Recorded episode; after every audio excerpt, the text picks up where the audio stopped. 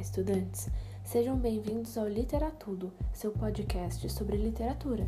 Eu sou a Bárbara e hoje nós vamos finalizar nossa conversa sobre o realismo, apresentando um pequeno resumo do que conversamos até agora. Vem com a gente!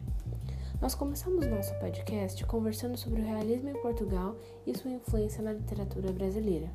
O realismo português ocorreu entre os anos de 1865 e 1890.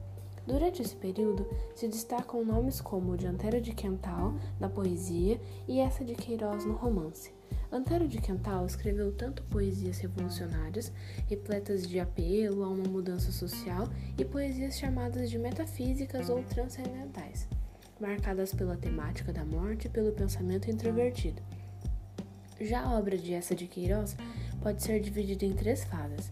A primeira corresponde à escrita de artigos e crônicas, a segunda é marcada pelo livro Crime do Padre Amaro, e a terceira corresponde ao período mais importante de sua vida como escritor, no qual passa a fazer de seus livros um retrato da sociedade portuguesa, além de apresentar uma linguagem irônica, satírica e objetiva.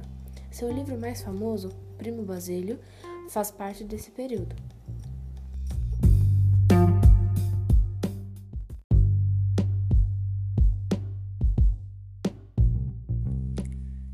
Oi, oi, estudantes! Aqui é a Mirelle e hoje eu vou rever com vocês um pouquinho do realismo no Brasil. Aqui no Brasil nós temos Manuel Antônio de Almeida, que, embora seja considerado como pertencente à escola literária do Romantismo, possui uma obra considerada à frente de seu tempo, antecipando questões e formas de narrativa que só seriam usadas durante o realismo, como a linguagem simples, a ironia e o humor.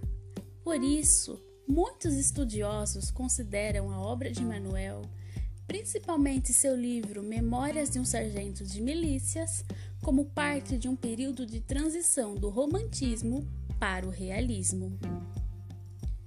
Durante nossos podcasts, conversamos também sobre um dos maiores escritores do Brasil, Machado de Assis.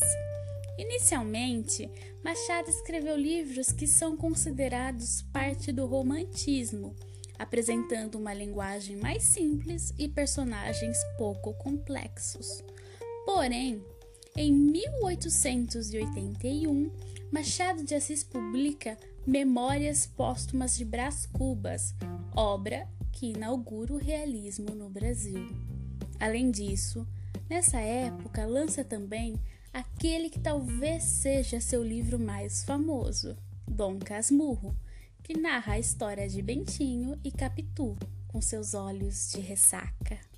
As características da obra de Machado nesse período são as personagens complexas, os valores sociais analisados, a forte crítica à sociedade da época, pessimismo, a ironia, o humor, a denúncia da imoralidade de pessoas em posições sociais elevadas, como, por exemplo, a forte crítica à escravidão de pessoas, que pode ser encontrada em Memórias Póstumas de Brás Cubas, e, principalmente, a narração em primeira pessoa, marcada pela figura do narrador não confiável.